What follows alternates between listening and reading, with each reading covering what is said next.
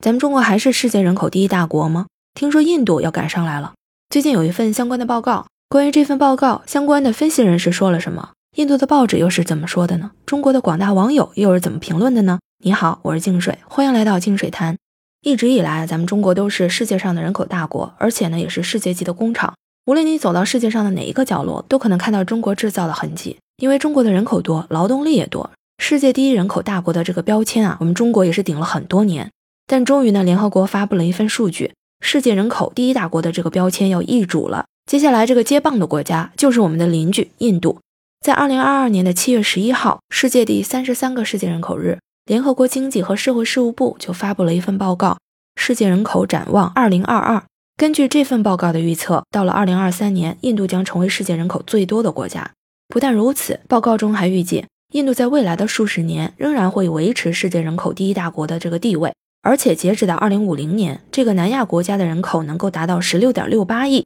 我们可以对比一下哈，我们现在中国人的人口是十四点一二亿，但是整个印度的国土面积才相当于中国的三分之一。而且它整个印度半岛有很大一部分地形是高原，也不太适合居住。目前印度大部分的人口都是生活在东北部的恒河平原，除此之外就是印度半岛的两侧，一部分是生活在西边的首都孟买，另外还有一部分生活在印度半岛东部靠近印度洋的沿海地带。整体适合居住的面积并没有中国的三分之一那么大，所以呢，这样一对比哈，就可以想象出印度人口的密度有多大。当印度即将成为全世界人口第一大国的时候，在制造业的方面，印度会不会凭借这种人口数量的增长，把自己发展成为继中国之后又一个世界工厂呢？有的分析人士就说哈，如果印度想要成为世界工厂的话，它还是有一些比较有利的条件的。比如说有明确的政治目标，因为在二零一四年，印度的总统莫迪上台之后，就提出了一个雄心勃勃的计划，叫做“印度制造”。他也想学习中国的方式，通过改革开放、招商引资，利用劳动力成本低的优势来发展制造业。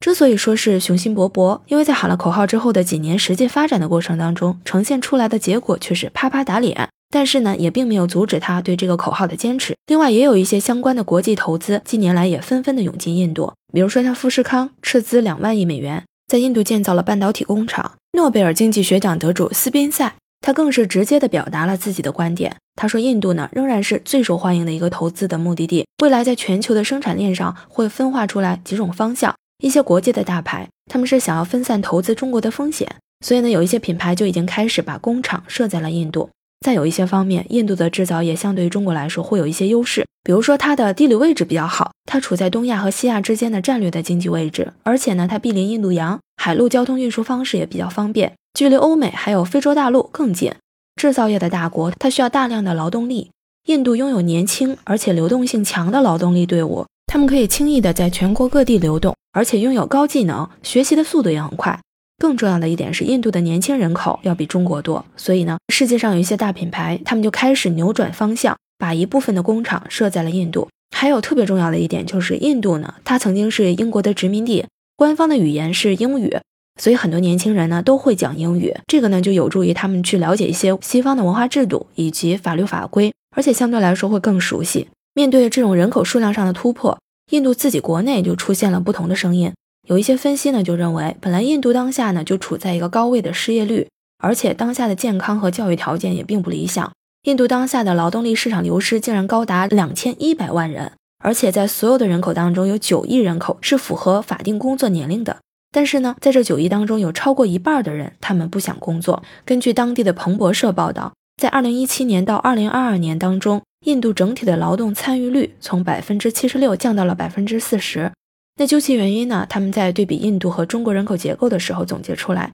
虽然印度的劳动力的数量有所提升，但是由于他们的基础教育的水平非常的落后，而且整体的社会环境也不是很稳定，产业链的发展程度也不高，所以呢，他们整体的劳动力水平相较于中国还有很大的距离。几年前看到过一部电影叫《起跑线》，这部电影当中呢，就呈现出来印度社会贫富两极分化以及教育资源不均衡的现状。印度报纸呢也发表观点。如果想让印度能够充分的、有效的发挥人口数量的优势，需要进一步的完善它的基础教育，并推动女性积极就业，然后真正的促进女性解放，给予女性更健康的一个发展环境。在性别平等方面要做一些突破性的变革。那关于印度人口即将赶超中国的这份报告发布之后，哈，中国的网民呢也是呈现出了一派很高兴的声音。很多网友就说，哈，这个是五千年来头一回啊，这个人口第一大国，谁爱当谁当去哈，咱们就当第一大国就好了，不要这个人口第一大国。也有的网友说，咱们的祖国呀，必将成为科技第一强国。看来很多网友对人口第一大国的这个称号哈，并不是很感冒，因为咱们自身的经历能够感觉到哈，在之前的很多年当中，中国的人口呢真的是很多，所以呢，在相对资源有限的情况下，我们普通老百姓对于资源的这个共享呢，可能就会感觉到非常的紧张。所以呢，也可以理解，当人口第一大国的这个帽子啊，这个标签被摘掉之后啊，有一种变轻松的感觉。关于这个印度成为世界人口第一大国，你还有什么样的想法？可以在评论区告诉我，咱们来一块聊一聊。那今天的节目呢，我们就先到这儿，谢谢您的收听，下期见。